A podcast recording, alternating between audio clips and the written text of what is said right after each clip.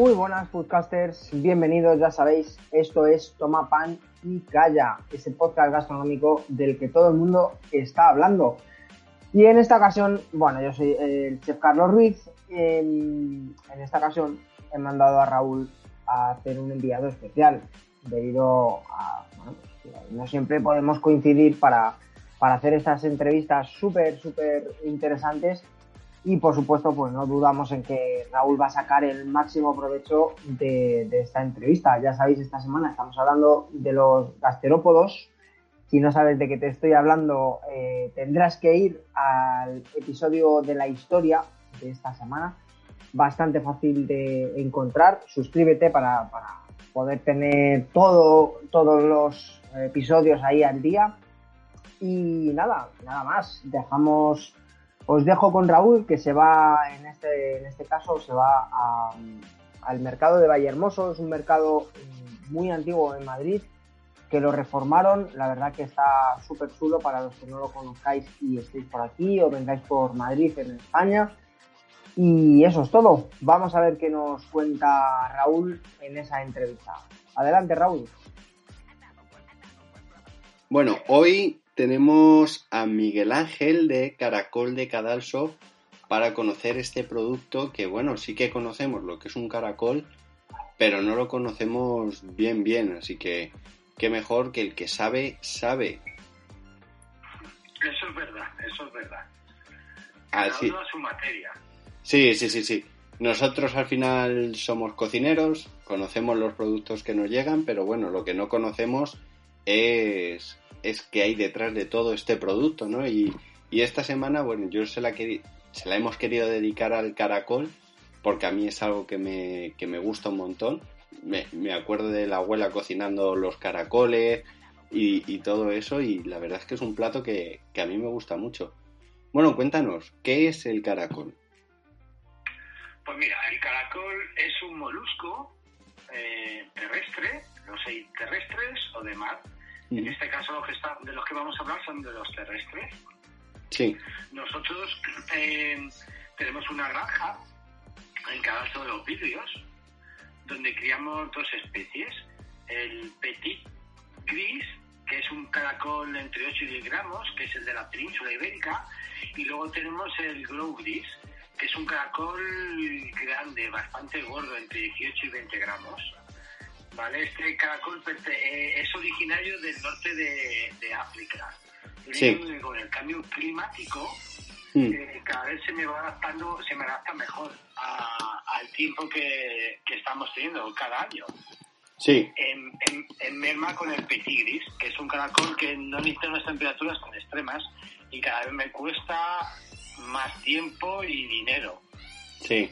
Necesito más recursos en ello. Oye, y este caracol, el de, el de Cadalso, el, el Petit, que es, me imagino, el de, el de la península, como bien has dicho, ¿está, ¿está legislado bajo una denominación de origen o algo así? No, que yo sepa no. Está protegido, no se pueden coger para consumo, para consumo propio sí, pero para cogerlo y, y venderlo a terceros es, está prohibido. Ah, o sea que... Y, hay algo como que regule qué cantidad se puede coger, como las setas, por ejemplo, ¿no? Que tú te vayas al campo, empieces a recoger caracoles y no puedas llevar más de X kilos eh, por regulación. Sí, está, está regulado. Yo creo que son, no te lo puedo asegurar, pero creo que son 8 o 10 kilos como máximo. Ostras, 8 o 10 kilos ya eh, es bastante. es, ¿eh? una, y es una cantidad considerable. Sí, sí, sí, yo creo que eso ya es, bueno, 8 o 10 kilos tienes para comer unos cuantos días caracoles. Vamos, tienes para congelarlos, lavarlos y congelarlos, sí. Oye, ¿y cuál es tu forma favorita de comer caracoles? Mira, a mí la que más me gusta es eh, esa la madrileña. Sí. Con jamoncito y chorizo. También he probado la llana al fuego, que, es muy, que es muy usada en Cataluña y a mí me gusta mucho, sobre todo por la textura que queda, que deja el, la carne, que, la, la, textura que se queda con, la carne de caracol al hacerlo al fuego. Es totalmente diferente a hacerla en un guiso. Sí. Y, esas son las, las formas que más me gustan, vamos. ¿Tú por qué, porque hay gente que, bueno, que de la gente que nos escucha seguro que habrá gente, ¿no? Que diga, uh, caracol, yo no, yo no me comería un caracol jamás en la vida. Y otra gente como yo que, los hemos probado, nos gustan, a mí me encantan. ¿Y tú por qué recomiendas comer caracoles, por ejemplo? O sea, eh, primeramente por las calidades de sus carnes. Eh, son bajas en colesterol malo, buenas en colesterol bueno, tienen mucho hierro, mucho potasio. Son muy equilibradas, vamos. Tanto para hacer dietas como para comer una comida equilibrada. Eh, lo único, claro, son las salsas que la acompañan. Si mojan mucho pan, eh, pues está claro que pues la calidad, bueno, no la, la calidad, sino la comida que comes, pues a lo mejor no es tan, saludable para el cuerpo. Pero lo que es la carne del caracol es una carne excelente. Y más si lo consumís de caracol de carazo. Eh, está, nosotros lo alimentamos a base de hortalizas cuando tenemos en excedente y luego le intentamos endurecer con un poco de pienso al final de la temporada. Sí. Oye, ¿y, ¿y qué te iba a decir? Eh, estos caracoles, vosotros, por ejemplo, en vuestra, en vuestra granja, veo que es sostenible. O sea que ahora, tanto que se habla de la sostenibilidad, etcétera, etcétera, es una granja sostenible, ¿no? A día de hoy sí, cada vez es más complicado. Eh, ya que el tiempo cada vez, todos los años el tiempo va cambiando y a peor. Eh, cada vez llueve menos y cada vez hace más calor. Entonces son unas condiciones bastante malas para el caracol. Al caracol la temporada idónea es la primavera que es entre 18 y 20 grados, una alta humedad, no bajan las temperaturas de 10 grados. Esa es, la es el clima idóneo para el caracol, por eso en el norte eh, se crían con mucha más facilidad. Aquí cada vez es más complicado. Es más, yo creo que tarde o temprano eh, la granja la tendría que sacar de donde está. Bueno, sería una lástima, la verdad, que, que te llevasen la granja a otro lado. Pero no lo hago por gusto, lo hago por... Sí, porque el caracol te lo pide. El caracol y la... Eh, ya te digo, eh, en el 2010, yo llevo 22 años con la granja. Empecé en el 2000. Sí. Nunca me había quedado sin agua hasta el 2019, que solo pude ver un recinto, porque no había agua. Sí. Y luego este año ha ocurrido lo mismo. He abierto, en vez de los cuatro recintos, he abierto dos, por la escasez de agua. Entonces veo que cada año eh, este patrón se va repitiendo más continuamente. Del 19 al 22 son tres años y antes no me había ocurrido nunca. Siempre he tenido agua en abundancia. Mm. y, cada vez me pasa más. El primer año compré agua, pero es inviable. Sí, ¿no? Está, es caro comprar el agua y... Y la gente no quiere comprar los, los caracoles a un precio desorbitado ¿verdad? Claro, claro.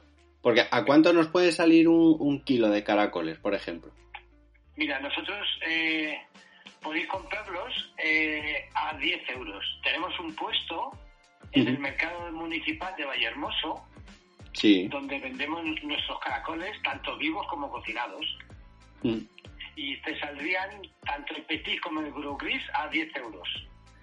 El caracol viene seco, Seco se refiere a que no está regado para que aumente de peso, sino que viene seco en su forma natural, vienen purgados mm. y bordados. Bordado significa que al final de la concha le sale una pequeña boina. Sí. Esa boina te indica que el caracol es adulto y a partir de ahí lo dejamos un mes que endurezca.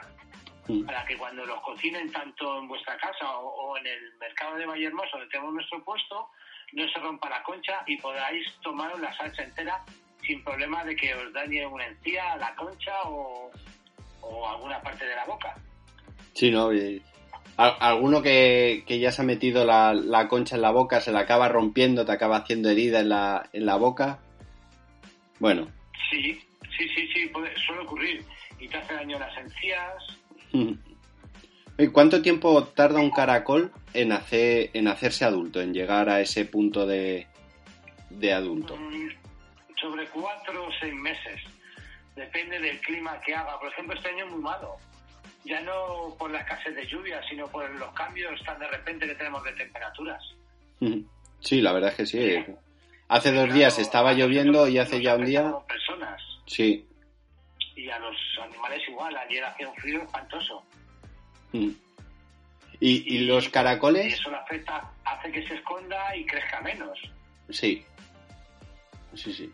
Los caracoles, por ejemplo, su forma de, de ¿cómo decirlo?, de reproducirse, ¿es, ¿eso sería el, el caviar de caracol? A ver, los, los, caracoles son hermafroditas insuficientes.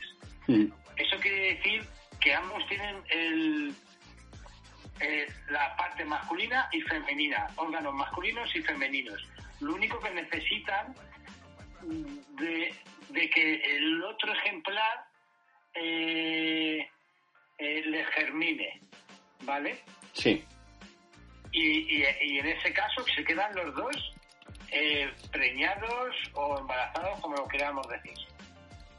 Sí. Y cada, cada caracol pone en la tierra 100 huevos, que es de donde se saca el caviar del caracol. O sea, que sería esas huevas serían el caviar de caracol. Sí, exacto, correcto. ¿Vosotros comercializáis ese caviar? A día de hoy no. Hay veces lo que hemos hecho, en vez de cuando están poniendo las puestas, sí. lo que hacemos es sacar eh, las puestas con la turba, con la tierra. Sí. ¿Vale? Y, y, luego la gente pues las degusta. No le damos ningún proceso. Pero claro, ahí duran muy pocos días, uno o dos días. Sí. Y así se las puedes consumir y tienen un sabor exquisito, saben a tierra, es una mar de, es, una, es un sabor de tierra mar muy curioso. Eh, otra pregunta sí que, que me venía a la cabeza. ¿Dónde se esconden los caracoles cuando no están fuera? Porque resulta que llueve, ¿no? Y salen, pero tú de normal no te encuentras caracoles por ahí. ¿Dónde se suelen esconder? Mira, los caracoles se suelen esconder normalmente debajo de las piedras, en los muros, en sitios cara norte, donde no dé el sol. Sí. Eh, es en sitios em, que estén refrigerados y tengan y, haga que no pierdan su humedad. Hace que el 80%, el 90% del caracol es agua, ¿vale?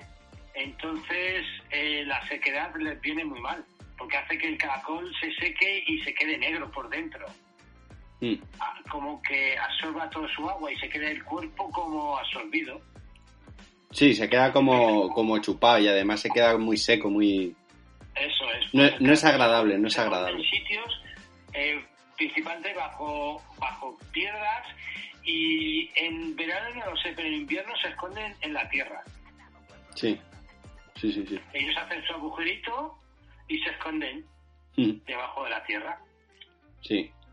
Oye, ¿y, todos, los, todos los tipos de caracoles son comestibles? Eso depende de la necesidad que tenga quien los consuma. Mm. Eh, como sabemos, el ser humano arrasa con todo. Sí, sí. Pues, me imagino que por gustos hay colores. Ya. Eh, porque nosotros, por ejemplo, un día así de lluvia que haga fresquito, a lo mejor sí que nos podemos ir al monte, ¿no? Y, lo típico, pues te encuentras caracoles y los vas recogiendo por si había alguna especie que dices, hombre, pues este no es muy aconsejable el, comerlo porque puede producir, no sé, una diarrea o una... La muerte no creo Que, que te produzca la diarrea te la produciría si no, no están bien purgados. Mm. Eh, ya que el, caracol come pues ortigas que al ser humano no le sientan nada bien, dependiendo cómo se consuman, comen hongos. Hay algunos hongos que al ser humano pues le sientan bastante mal. Entonces eso es lo que te podría sentar mal. Yo creo que la carne del caracol puede ser más áspera, menos áspera, pero no creo que te llegue a, sentar mal. O sea, si está bien purgado no debería sentarte si mal. Si está bien purgado no te debería sentar mal. Ya te digo que te puede gustar más o menos la textura de la carne, pero yo creo que afectarte no te afectaría. Si está bien purgado, vamos. Y, la siguiente pregunta me viene ahí con lo de purgar. ¿Cómo se purga un, un caracol? Pues es muy fácil. Nosotros lo que hacemos es dejarlos, los colgamos, al recogerlos, los colgamos en mallas, ¿vale? Durante mínimo siete días. Entonces el caracol lo que hace que cuando sus condiciones no son idóneas, él se inverna en invierno y en verano estiva, que es un alerta, un, o eh, aletarga, pero no tan profundamente como en invierno. Entonces, al colgarlos en bolsas, ellos interpretan que se tienen que aletargar y lo que hacen es purgarse. Ellos mismos se, se, limpian por dentro para quedarse dormidos durante X tiempo hasta que encuentren otra vez el idóneo. Ya puede ser un mes, dos meses, seis meses o un año. Mm. Y, así es como se purga el caracol. Vale, porque había leído, había leído que, que bueno, que tú los, los puedes echar harina, ¿no? Que estén durante 3-4 días comiendo harina. ¿Hay alguna ah. ventaja o algún algo que sea erróneo en eso? No, no es erróneo. Eso lo único que te hace es que cuando, cuando las heces del caracol empiecen a ser blancas, sabes que lo que está, lo que tiene en el estómago no es lo que ha comido del campo. Sí, que ya es la harina. Es la harina, que la, estás pulsando la harina que tú le has dado. Sí, sí. También había leído que se purgan con sal y vinagre. Esto me parece un poquito macabro, ¿no? No, eso no se purga, eso es para lavarlos. Para lavarlos. Sí, por ejemplo, a los caracoles no les gusta nada que sea secante ya sea la ceniza o la sal, ¿vale? Tú si pones un, un caracol y, y, alrededor del caracol haces un círculo de sal, el caracol nunca se va a salir. Porque si pasa por encima de la sal, la sal es un secante y hace que se seque. Y él se quedará ahí esperando a que abra un camino. Entonces lo que tú haces es cuando tú los lavas, les tiras un poco de sal y vinagre para que echen un poco de baba. Sí. ¿Vale? y con esa sal haces que, que, el caracol genere baba. Mm. Y para eso lo utilizas. Eh... no lo sé utilizar mucho. Me parece que da un poco de acidez al caracol, pero eso ya va por gustos. Sí. El... También hemos visto que, bueno, que la baba de caracol para cosméticos es como muy buena, muy, muy tal, no lo sé, no lo sé. No sé qué produce en la piel, pero dicen que es buena. Vosotros... Sí. Perdona, perdona, acaba la pregunta. No, no, no, si vosotros comercializabais también la, baba de caracol o... No, nosotros solo comercializamos los caracoles. Eh, hemos hecho pruebas con las babas, pero claro, son procesos complicados y complicados de encontrar sitios donde puedas hacerlos. Eso es muy complicado, encontrar sitios. Ya nos cuesta para hacer conservas de caracoles, que es muy complicado y para hacer babas es mucho, mucho más complicado. Pero sí, la baba de caracol es excelente. Regenera la piel increíblemente. Yo tengo las, manos de... Yo tengo mis manos como las de un niño pequeño. Para las heridas las, cicatrizan muy rápido. ¿Y, también la regeneraría de, de quemaduras y cosas de esas? Me imagino que sí. Pero nosotros que somos cocineros... Regeneración de piel es increíble. Nosotros que somos cocineros, tener ahí 10, 12 caracoles para cuando te quemas... Pues no estaría mal. No, no, no, no estaría, no estaría nada mal. Oye, ¿y algo que, que creas que se me ha olvidado, que me haya dejado en el tintero, que me digas, oye Raúl, ¿cómo no me has preguntado esto? O creo que la gente debería de conocer esto del caracol que, se desconoce. ¿Crees que hay algo que me haya dejado por ahí? A ver, que piense, espera que piense. Eh, Mira, bueno, sí, que viniesen al mercado de Vallehermoso a probar nuestros caracoles. Pues, hombre, eso, eso de por descontado, que la gente, pues oye, se quite ese. Ese, Ese es- estigma. sí, ese estima que tiene a los caracoles, ¿no? Que, que bueno, al final es casi. Se asemejaría a comerte un berberecho o, o un mejillón, ¿no? Eh, pero que es de tierra. Es un molusco. Claro, al final es un molusco igual, eh, pero bueno, de, de tierra y que realmente, pues, oye, es, es un manjar, ¿no? Hay, hay gente que lo considera, pues, pues eso, un manjar. Yo no sé por qué en los bares se ha dejado de poner esa tapa de, de caracoles o, o ese plato de caracoles que la verdad es... No tiene mucho trabajo, no tiene mucho trabajo el cocinar caracoles, es bastante sencillo y, y poco más, la verdad. Lo que tiene complicaciones es lavarlos. Sí, sí, sí. Y la gente, yo creo que en restauración lo que quiere es trabajar. Lo menos posible. Lo menos posible para sacar el máximo beneficio posible. Rendimiento, claro. Esto pues le tienes que. O sea, tienes que limpiar bien el caracol para que no tenga ninguna. Nada que le pueda sentar mal a la persona, al cliente. Hay mucha gente que no lava, que no consume caracoles en, en otro sitio que no sea en su casa si no sabe cómo están lavados.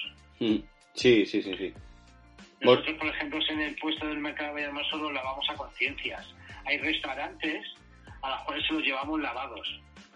Los Sí. lavamos nosotros y los metemos en un líquido de gobierno de, en, en sal, en salmuera. Entonces ahí la gente está algo más receptiva. Pero Mm. claro, tienen que pagar Claro. ese- esa actividad El proceso, el proceso ese sí hay que pagarlo, lógicamente. de lavarlo. Vale, Entonces, pues bueno, nos, y una pequeña, un pequeño inciso. Nosotros somos un producto de cercanía, tanto que se lleva eso de moda a- a- hoy en día, es un producto local, lo cual generamos riqueza en la comunidad, tanto eh, medioambientalmente como a la gente que, que tenemos en, en nuestra empresa. Así que animo a la gente que consuma producto local sí, es muy importante para todos los productores de, en este caso, de la Comunidad de Madrid. Bueno, eso es un poco lo que nosotros venimos defendiendo en, en nuestro podcast de día a día, ¿no? Que, que bueno, que se, que se tome valor por ese producto local, ¿no? Eh, nosotros empezamos con la Comunidad de Madrid y dijimos, ¿por qué no vamos a, a hacer lo mismo, pero con los productos que tenemos en toda España, que es riquísimo esta península en, en todos los productos. Nos hemos encontrado productos que, que ni siquiera sabíamos que nosotros producíamos. Lamentablemente se exporta la gran mayoría y al final acabamos comprando pues ese producto de, de fuera porque es más económico. Entonces, pues bueno, sí, todo el mundo dice producto de cercanía, sostenibilidad, eh, pues bueno, estas palabras de moda que se han puesto ahora, pero luego a la hora de la verdad eh, siempre miramos un poquito más eh, el dinero, ¿no? Que lógicamente hay que mirarlo, que la e- etiqueta por detrás, que te vienen con un montón de aditivos, conservantes, no sé qué, no sé cuánto, que te viene de fuera, te, te viene de, pues eso, nos pasó por ejemplo con el aceite, somos uno de los mayores productores mundiales de aceite y resulta que el nuestro lo exportamos fuera y nos acabamos trayendo unos aceites eh, muy refinados de otras calidades muy bajas porque son más baratos.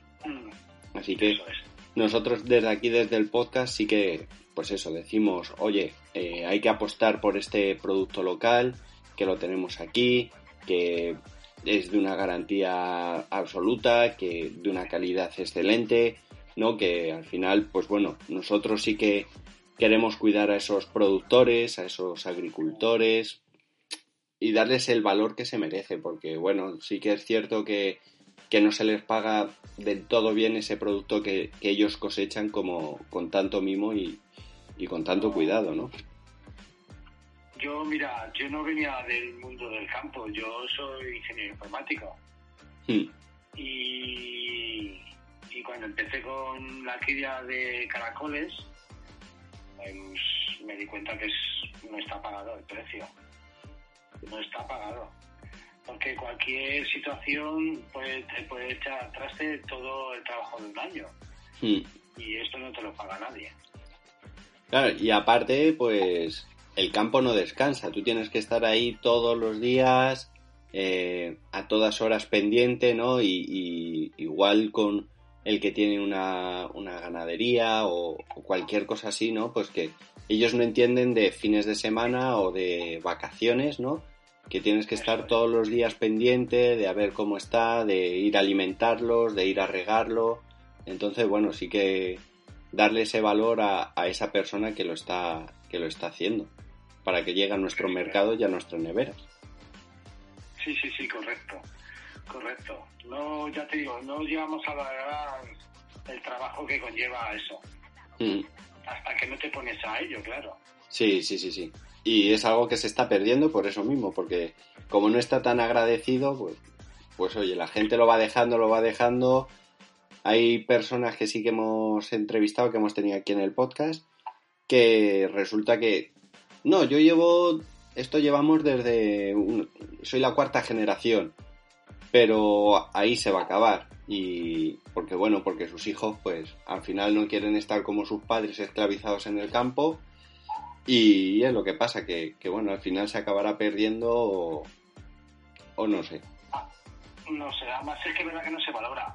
Por ejemplo, mira, es verdad que a vuestro sector, a los cocineros, le dan mucha importancia y mucho valor.